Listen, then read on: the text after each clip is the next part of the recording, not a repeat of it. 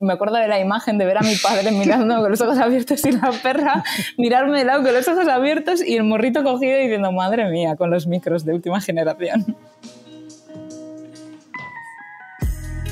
Bienvenidos una semana más al podcast de Aprendiendo TikTok. Hoy estoy con una amiga, una compañera, una viajera eh, que me hace mucha ilusión detrás porque además, eh, bueno, tiene una historia muy, muy interesante. Y nada, aquí está. Diana, ¿cómo estás? Hola, hola, ¿cómo estamos? bueno, pues yo aquí estoy toda intrigada con este podcast y, y, más que nada, sobre todo por la parte de TikTok, porque fuiste tú el culpable de iniciarme. que no, es una broma, pero sí que es cierto que... Sí, sí. No, a ver, cuéntanos efectivamente, a ver, ¿cómo, cómo fue para ti el, principio en, TikTok? Porque ya estabas en redes sociales, ya te funcionaban las cosas bastante bien, estás muy acostumbrada, pero ¿cómo, cómo fue y qué sentiste al principio en TikTok? Hmm. Bueno, pues la historia de TikTok viene hace, pues justo cuando se inició, tengo una amiga Miriam que descubrió la aplicación y me dijo, jo, tía, esto va a ser un bombazo. O sea, ella visualizó bien eh, lo que iba a suceder con esto, ¿no? Y cogí, me lo descargué y me di cuenta de que me enganché, de que rápidamente, ¿sabes? Eh, estaba metiendo mucho tiempo en ello y como que, que, me enganchaba muy fácilmente. Entonces cogí y lo quité. Todo esto, pues hace unos años dije, va, esto no es lo que quiero y tal y cual. ¿Qué sucedió? Que bueno, pues de vez en cuando, pues como se estaba moviendo más la aplicación, pues veías, ¿no? Ya sea en otras plataformas como Facebook o, por ejemplo, Instagram, veías pues el logotipo de TikTok que iba apareciendo y tal. Y bueno, pues luego tuve el placer de compartir contigo un par de días y tú me comentabas, Diana, hazte TikTok que esto que está bien, que el TikTok eh, va a molar. Y yo, ya, pero es que no sé, tenía mis dudas por la parte de, la gestión eh, del tiempo y emocional, porque, wow, los, o sea, el mecanismo de TikTok de ver los vídeos tan rápido como los Reels, por ejemplo, en Instagram, joder, generan un enganche que se te ha pasado una hora y no te has dado cuenta. Y tenía un poco como recelo de ahí porque mm, de manera inconsciente sabía que me podía como, como enganchar. Pero sí que es cierto que en realidad la herramienta es la que es. O sea, soy yo la que tiene que saber cómo manejarlo o no. Total, que me animé y me acuerdo que subimos el primer vídeo allí en la playa del Charco. En... Sí fue que con los cuencos tibetanos y todo esto. Y la sí, verdad que creo que sí, sí, sí, efectivamente. Sí, sí, sí. De hecho, creo que el primer vídeo me lo grabaste tú y me lo pasaste por WhatsApp y bueno, lo subí o algo así y tuvo muy buena repercusión y me gustó la parte de pues el feedback que había ¿no? de, con las personas y lo rápido pues que se movía el, la, la, aplicación. Y dije como bueno pues va a ser que esto está muy bien justo más en ese momento estaba como diciendo a ver si me lanzo la parte del YouTube o con los podcasts o qué hago o el TikTok funcionará o no y claramente pues eh, con tu inspiración pues vi que, que sí que sí que funcionaba vamos bueno, más que inspiración, igual es el coñazo que te di. No, yo veía muchísimo potencial porque, bueno, Diana, además de hablar muy bien, como ya podéis ver eh, o escuchar, perdón, en este podcast, pues claro, tiene además una furgoneta, una casa que es, bueno, tiene un par, pero una que es espectacular, que es muy eh, de redes sociales. O sea, tú estás ahí y, dices, Joder, es que esto es como un pequeño hogar sobre ruedas. Y claro, yo, yo veía mucho, mucho potencial y te di muchísimo el coñazo. Que sí, venga, tienes que probarlo, ya verás, como subes cinco vídeos y de repente hay uno que, a pesar de que, vale, sí, igual tenías ya una cuenta con unos poquitos seguidores, pero de repente, eh, pues eso, uno de los vídeos entiende que es lo que te generó. No sé cuántos seguidores tienes ahora, pero probablemente varios miles. Y, a diferencia de Instagram, que igual has estado dedicando más tiempo y tal, está funcionando mejor, ¿no? En cuanto a visibilidad. Sí, no tiene nada que ver además, porque en, TikTok subes un vídeo y aumentan los seguidores de 100 en 100 de, por día, por vídeo que subes. Entonces es muy, muy curioso. Sí. De hecho, cuando subimos ese vídeo, eh, en concreto ese vídeo tuvo 800.000 reproducciones o, o, por ahí. Ahora justo he puesto en modo bien el móvil, pero sí, más o menos eso. Y fue como, wow, ¿qué ha pasado aquí? Iban subiendo, o sea, de una semana a otra muchísimos seguidores, ¿no? Que decías, jolín, esto para lanzar un proyecto o para que tenga visibilidad es una herramienta súper útil. Sí. Sí, sí, no, la verdad es que efectivamente tiene mucho potencial Mm. y entonces a gente que, que no está y que creo que tiene eh, ese, mm, esa posibilidad de, de sacarle jugo a la aplicación, como eras tú, eh, pues, pues me parecía muy, muy interesante. Y, y sí, yo me acuerdo que me escribías a las 24 horas, a las 48 horas por WhatsApp y me dice, oye, esto no para de subir, que no para de subir, Sí. ¿qué, qué ha pasado? Y era, era muy guay, sí, sí. sí.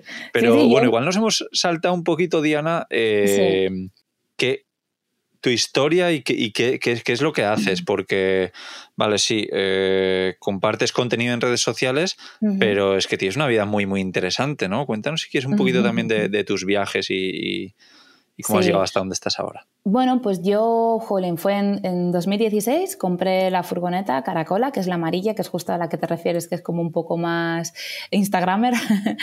y bueno, era un autobús de abuelicos.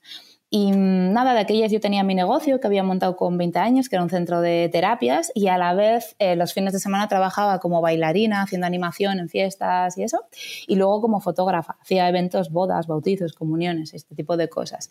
Y bueno, y tenía una vida como aparentemente más, más estable, ¿no? O idílica, según, pues eso, tienes el negocio, la pareja y tal, pero siempre dentro de mí latía algo de, de aventura, ¿no? Y resulta pues que, pues que el abrir la puerta al comprar la furgoneta, pues me hizo como dar un poco más de realidad a, empezar a dar pasitos a, vivir una, aventura.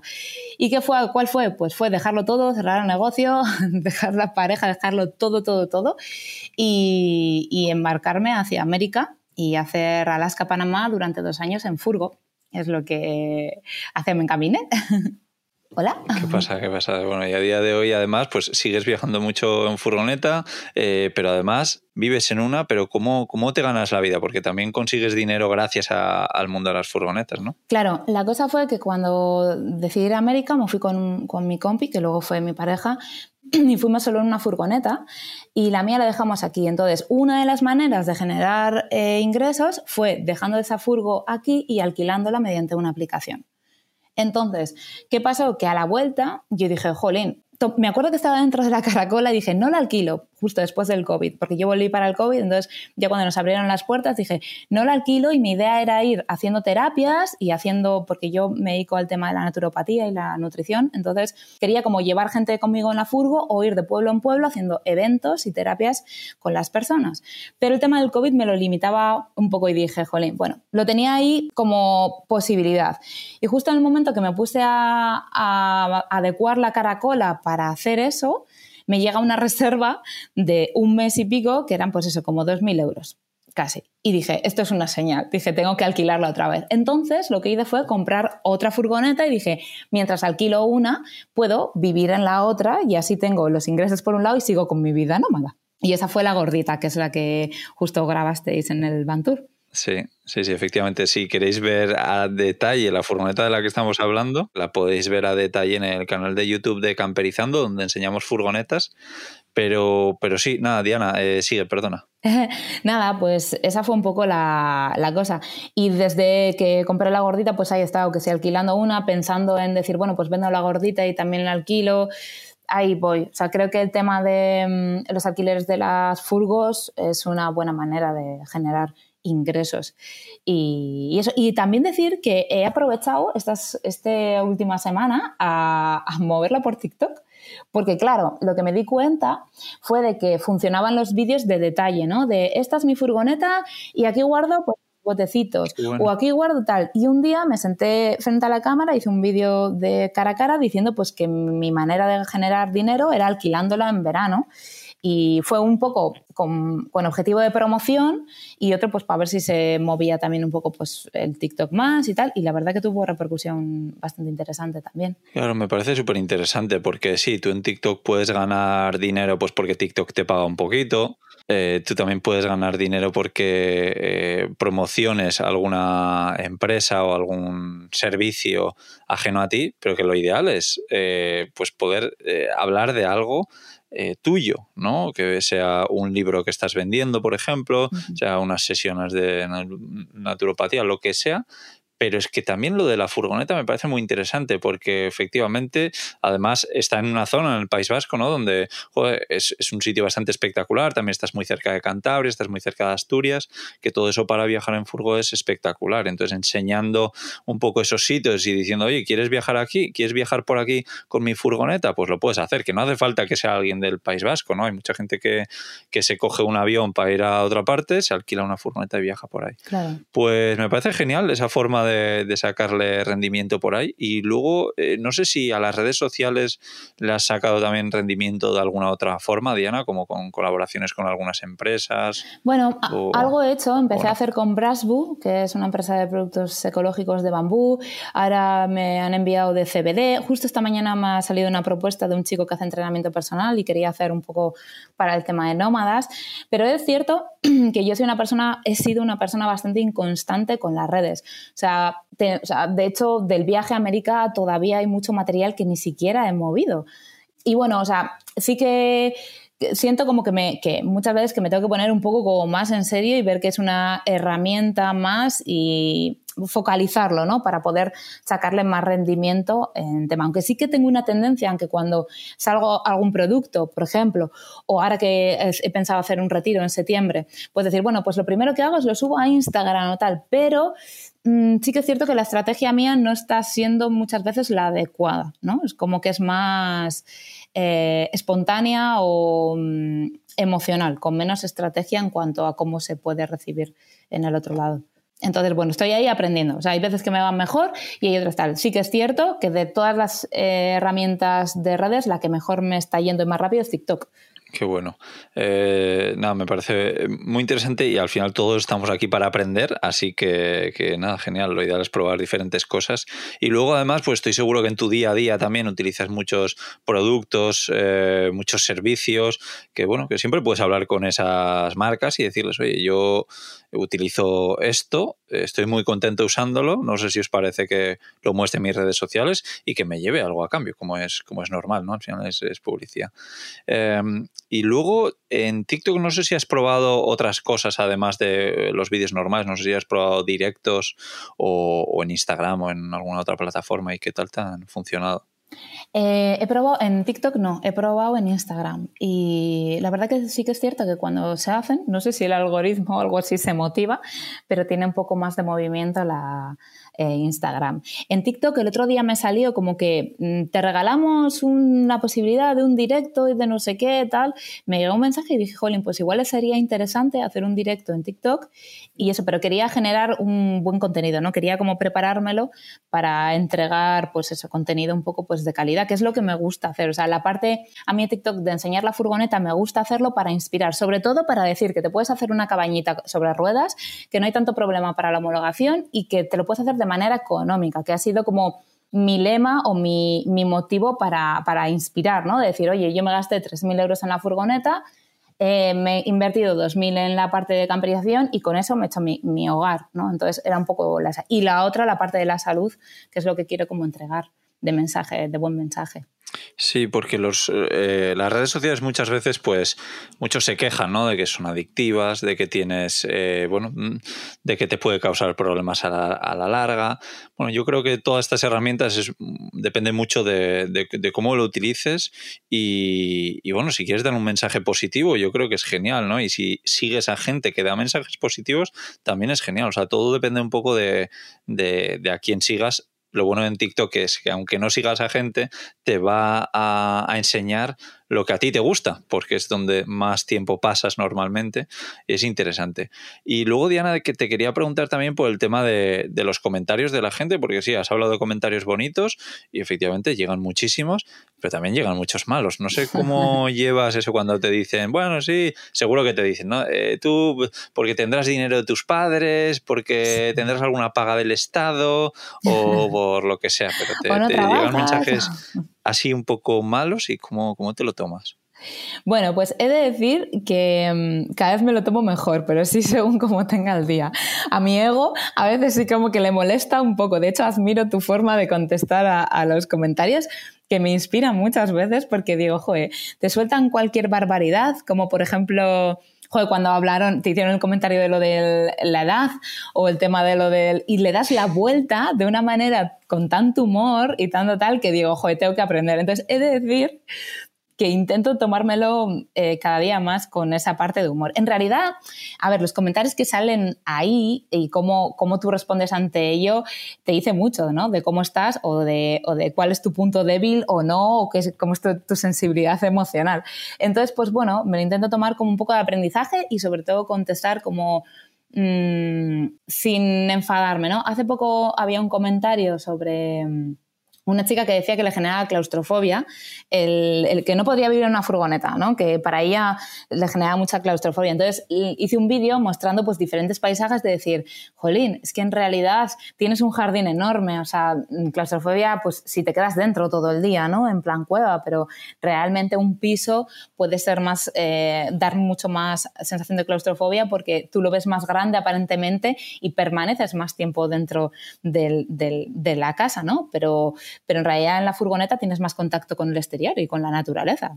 Entonces, bueno, ese fue uno de ellos. Y bueno, en algún momento sí que había, eso te lo pagarán tus padres o tal. ¿Sabes lo que hago? Les pongo caritas o corazones o aprovecho eso para, para hacer una contestación desde un punto como más asertivo, ¿sabes? O constructivo. Sí. No, la verdad es que a mí, para empezar, me gusta responder este tipo de comentarios. me, me, produce, de verdad, me, me como que me carga las pilas normalmente, ¿eh? igual alguna vez no, pero normalmente es así. Y luego además me he dado cuenta, yo le respondo pues para que vea también la gente un poco qué tipo de comentarios nos llegan, ¿no? Y porque de verdad es que me gusta hacerlo. Pero aparte de eso, me he dado cuenta que funciona. Porque cuando alguien pone un comentario que es una locura, eh, bueno, una locura o que para la gran mayoría eso nos parece un poco de locos comentar, claro, yo comparto, yo lo contesto y la gente en los comentarios van a saco de, pero este tío está loco, pero, pero ¿cómo puedes decir eso? Seguro que él, yo qué sé, vive no sé cómo. Y, y entonces hay como mucha interacción en los comentarios y suelen ser vídeos que luego llegan a mucha gente. Así que creo que es bueno para todos, pero también hace falta tener un poco una, una fuerza mental que, que, muchas veces no tenemos, ¿no? Hmm. Esto lo hablaba con unos compañeros el otro día también, que habían tenido un vídeo bastante viral y le habían llegado unos comentarios horribles. Y, y claro, yo no lo veía como un problema, pero ellos, ellos sí. Y yo les decía, vale, entender también que yo soy un poco el raro que, que no lo ve como un problema, o sea, que, que entiendo que, que, lo veáis así. Y entonces, bueno, pues es algo que, que a pesar de haberse hecho muy viral, no estaban muy, muy convencidos con, ese vídeo, ¿no? Pero bueno. Y también es que las redes sociales y, las pantallas y el ordenador, tú que trabajas también bastante con, el ordenador, pues nos chupan un poquito la, energía, ¿no? No sé cómo llevas tú eh, esto, el trabajar con estas tecnologías. Mm, a mí me cuesta. Es decir, que siempre he sido una persona, o soy, ¿no? De más de contacto, de humanidad. Entonces, sí que es cierto que la primera creencia la tenía bastante limitante en cuanto a la comunicación, pues mediante la videollamada, o pues trabajar todo online y hacer vídeos y no conversar con la otra persona.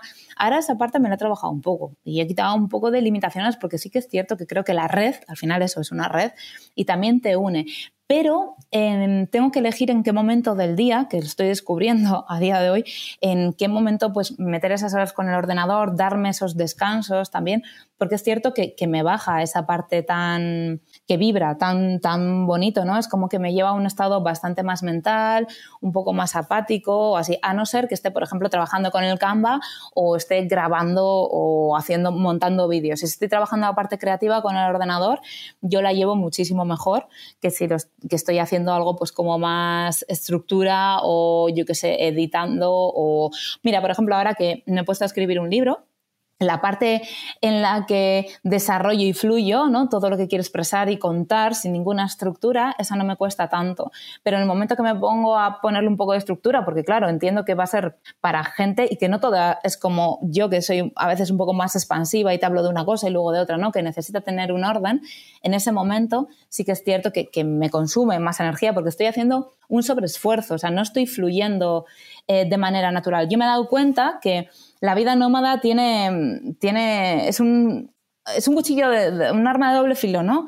Que por un lado tienes la libertad, la conexión con la naturaleza, pero si te quieres mantener de manera digital, también metes muchas horas en una estructura muy mental o en una energía que poco tiene que ver con el contacto con la naturaleza. Entonces, si no lo equilibras, te, va pagando. O sea, yo creo que, hay que ponerse como unos horarios, una estructura o una dinámica, pues para que no, para que no te baje eh, tanto. O sea, en el momento que estés eh, cansado, decir, bueno, pues me voy a dar un paseo, me voy a hacer tal, intentar cogerte desde, desde otro lado.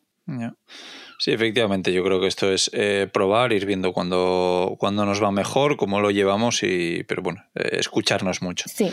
Diana, también te quería preguntar eh, a ver qué es lo que tú has aprendido de, TikTok, ¿no? Si alguien dice, oye, venga, pues eh, me gusta lo que estoy escuchando, me voy a crear una cuenta de TikTok. ¿Cómo, qué, qué, consejos le podrías dar para que empiece? ¿Qué crees que le puede funcionar? ¿Qué no? Pues mira, creo que lo importante, cosa que a mí se me ha olvidado muchas veces y cada vez que me retomo vuelvo a, poner presencia, es el buscar qué quieres transmitir y transmitir algo que realmente eh, te nutra. No transmitir algo porque esté de moda o porque solo te pueda generar más ingresos o así, sino hacer un equilibrio, ¿no? O sea, hacer una parte de estrategia, pero sobre todo escucharte y ver qué quieres eh, hacer. También no tomarte todo de manera tan personal, ¿no? Porque lo que me contabas de, de estos chicos, pues que al final jolín, pues igual te han hecho, eh, yo qué sé, 100 comentarios buenos y te hacen dos malos y de repente ya le quitas valor a esas cosas, ¿no? O te sientes mal con dos comentarios negativos, entonces, no sé, te, da un poco de, te hace de espejo, ¿sabes? De, de, que el, del estado de exigencia que tenemos, a veces de la poca valoración que tenemos de mm, como que es el, los comentarios positivos. Me he dado cuenta también con las redes que es algo que, la gente que está al otro lado, no sé si todo el mundo valora, pero yo, ahora cuando veo un, un vídeo de YouTube o escucho un podcast, veo el esfuerzo que hace esa persona en poner su tiempo, generar un contenido bueno, compartirlo, editarlo, y digo, joder, ¿sabes? O sea, ahora doy mucho más me gusta que antes a los vídeos, por ejemplo porque veo el esfuerzo y, la voluntad ¿no? de, todas las personas que hay en comunidades de tanto YouTube, de TikTok, de todo, decir, jolín, cómo se esfuerzan por, por aportar un poquito más a esta sociedad. Que da igual que luego sea su trabajo y quieran una repercusión económica o que quieran conseguir seguidores, pero al final lo que están aportando es algo que suma socialmente. Entonces, por ejemplo, cuando veo lo de los haters, es como, pues bueno, pues vale, pues sí, pero me, me he dado cuenta que desde que yo, por ejemplo, observo cómo o le doy más valor a los vídeos de otras personas, también me doy cuenta de que hay muchos comentarios positivos y, de ayuda. O sea que en realidad eh, las redes es una herramienta, o sea que a ver, ¿cómo expresarlo? O sea, que las redes en realidad es una herramienta que te puede descompensar y desequilibrar mucho emocionalmente, ¿vale? Si no la utilizas bien, pero que también es una herramienta maravillosa para aportar, para nutrir, para crecer entre todos y hacer una comunidad bonita, ¿sabes? Entonces, la cosa es, es, hacer un poco de estructura en cómo utilizarla. Y que hay mucho, no sé, ¿sabes esto que te cuentan a veces de, y no te da miedo viajar? Y, ¿no? Por ejemplo, yo cuando estuve por México o El Salvador o ciertas zonas de, uy, te va a pasar esto y tal, y te das cuenta de decir, no, no, si es que cuando das el salto el mundo es mucho más bonito de lo que parece, ¿no? O de lo que puedes ver por los medios o así. En el tema comentarios y en el tema redes, yo creo que sí, si te paras a observar de una manera consciente, te das cuenta de que la gente pone su tiempo constantemente aportando cosas buenas y luego al otro lado hay mucha gente que lo recibe y los comentarios son de agradecimiento más que haters. Entonces, pues no sé, esta es un poco mi experiencia. Ah, nada, interesante. Em, también te quería preguntar o te quería pedir que nos cuentes alguna anécdota, porque entiendo que, eh, bueno, llevas ya años también pues generando contenido no solo en TikTok, sino en Instagram y bueno, pues eh, seguro eso, que, tienes alguna cosilla interesante que, contarnos que te haya pasado grabando o que te haya pasado después de grabar o con comentarios. Mm. A mí anécdotas con, con aprendizaje porque he de decir que igual hay veces que no me grabo porque decir, ay, es que no tengo buena cara o no me siento con energía o bla, bla, bla, bla, bla. Y de repente el típico día que te lo preparas todo, que vas a grabar sonido encima, sobre todo me ha pasado con, con el sonido y te vas a un sitio que fue en La Rápita, me acuerdo que que me fui a la zona esta de marismas y dije, va, aquí hay silencio y de repente empezar a caer una tormenta increíble y dije, va, venga, va, paro y luego cuando para la tormenta, para la tormenta y de un rato un montón de niños y era como, Dios mío, o sea, universo, por favor, que quiero grabar. Y me ha pasado muchas veces eso, basta que los días que te lo preparas todo para que todo esté perfecto, el sonido, la imagen, eh, tú con la energía y, y, todo tal, y la actitud, y de repente pues pasan circunstancias o que pasa alguien o la lluvia, o me ha pasado también en casa de mi padre eh, cuando me compré un micro, bueno, de estos que captan todo, que para hacer ASMR es maravilloso, pero claro, capta tanto el sonido, y me acuerdo de estar grabando y, y oír a la perra ladrar y yo decirle a mi padre, digo, ahí por favor, que, que no se escuche la perra, que se escucha todo en ese micrófono, ¿no? Y de repente estar grabando tal y decir, joder, pues no ha ladrado nada la perra. Bajar a la cocina y ver a mi padre con la perra en brazos y con el morrito cogido de la perra para que la perra no ladrase, la pobrecita. Entonces, de, de, pues eso, porque al final como yo estaba trabajando, pues mi aita pues no quería molestar, ¿no? Pero me acuerdo de la imagen de ver a mi padre mirando con los ojos abiertos y la perra mirarme de lado con los ojos abiertos y el morrito cogido y diciendo, madre mía, con los micros de última generación. Qué bueno. Eh, nada, nada, fue súper gracioso. Sí, la verdad es que grabando pasa, pasan cosas interesantes. Y sí, muchas veces no hay casi ni mejor ni peor momento. Yo me acuerdo que el vídeo, creo que más viral que se ha hecho de los que he hecho yo, eh, lo hice grabando con, con, nuestro amigo Carles, que estábamos sí. en Cerdeña, estábamos repostando agua. Y de repente se me vino a la cabeza, voy a grabar un vídeo enseñando un poco la, la furgoneta. Y lo hice mientras rellenábamos agua. Tardé como tres minutos y ha tenido casi 6 millones de visualizaciones hasta la fecha. O sea, es una locura. Y estábamos ahí en medio de la calle. O sea, el, el momento, el peor momento posible. Pero bueno, es un poco esa, esa idea que, que tuve que funcionó. Así que nada, invitar a todo el mundo que en TikTok que pruebe a hacer vídeos en todos los momentos. Tanto un momento sí. que te lo hayas preparado muy bien como uno que sea una locura grabar un vídeo porque igual te sorprende y, y funciona. Uh -huh. eh, nada, está muy interesante todo lo que nos has contado, Diana, pero queremos saber un poco eh, cuáles son tus próximas aventuras, porque además eh, me consta que hace poco conociste a unas chicas, a unas mujeres muy creativas y que también, sí. pues, eh, no sé si, si, estáis haciendo ya cositas juntos o que juntas o qué planes te, tenéis sí. de viaje también. Uh -huh. Pues mira, habíamos preparado un evento para septiembre, lo que pasa es que lo hemos retrasado un poquito, que es de mujeres viajeras. El grupo se llama Mujeres Salvajes y somos cuatro chicas, Cristina de Clons Iván, Clons Universo, Angie también y luego María Ángels. Y nos conocimos en la Meeting Camper, conectamos y ahí nos juntamos y empezamos ya la creatividad dentro de la caracola. Me acuerdo que fue un momentazo porque fue muy natural y salió el proyecto de Mujeres Salvajes y la idea un poco era motivar eh, a mujeres eh, pues a que den el paso a viajar solas, a construirse la furgoneta, un poquito pues como a, pues a romper un poco esos tabús, que sí que es cierto que cada vez hay más, pero sí que hay aún, por ejemplo, micromachismos que igual de manera inconsciente nos limitan, ¿no? Mira, de hecho te voy a contar uno que me sucedió hace poco en un comentario de TikTok y fue muy curioso. Yo cuando subo la furgo, que claro, la he construido yo, con mis manos. Y varias ocasiones se repite el de la vendéis, o sea, siempre dan por hecho como que va en conjunto, ¿sabes? Como que no es algo que yo misma sola haya podido desarrollar o que tal, o sea, que es de manera inconsciente, ¿no? Pero sí que es, cierto como, yo creo que, que, igual estoy confundida, ¿eh? O sea, que esto lo, vamos a escuchar varios y varias, estaría interesante debatirlo, de decir, joder, quizá a un hombre no le suceda esto, que diga, no, he construido mi furgoneta y es la vendéis, o sea, siempre es como que tenemos que ir de la mano de alguien para construir, para viajar, para... Entonces queríamos un poco, pues, trabajar ahí con, con el proyecto de Mujeres Salvajes. Y nada, habíamos eh, programado un, un, retiro en Cantabria y lo hemos retrasado un poquito porque, claro, ahora en septiembre pues casi todo el mundo está con la vuelta de las vacaciones y con todo.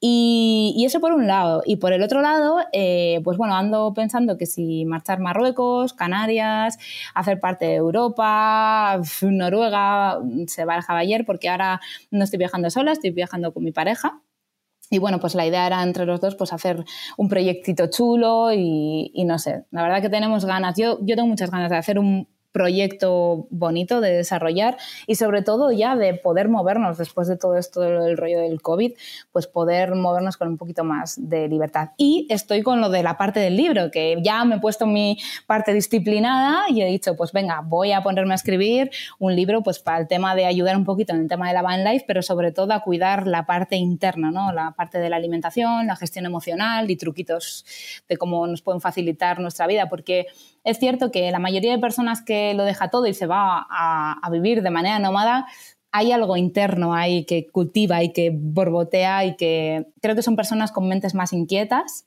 Eh, no, no, que otras las personas que se queden no lo sean, pero sino que como que, que, tienen, que viajan fuera, pero que también viajan mucho hacia adentro. Entonces me gustaría pues desarrollar unas herramientas que, que les pueden ayudar. Y luego estoy con el tema de la nutrición ahí a tope, o sea, a tope, a tope con todo.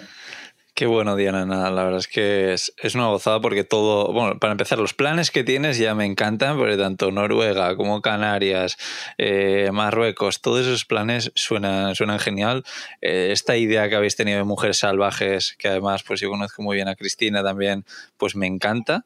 Eh, dejaremos, por supuesto, en la descripción de este episodio, tendréis enlaces, además de las redes sociales de Diana, de Natural Nomad, pues también os dejaré un enlace cuando salga a al, libro que está escribiendo, así que nada, porque este podcast no sé cuándo lo escucharéis y esperemos que, ese libro salga pronto. Y nada más por mi parte, Diana, que de verdad ha sido un placer. Gracias por compartir un poco tu experiencia con las redes sociales y, todos tus aprendizajes. Igualmente. Así que nada, nos vemos en la red, en el camino. Sí. un besazo enorme. Te mando un abrazo. Chao.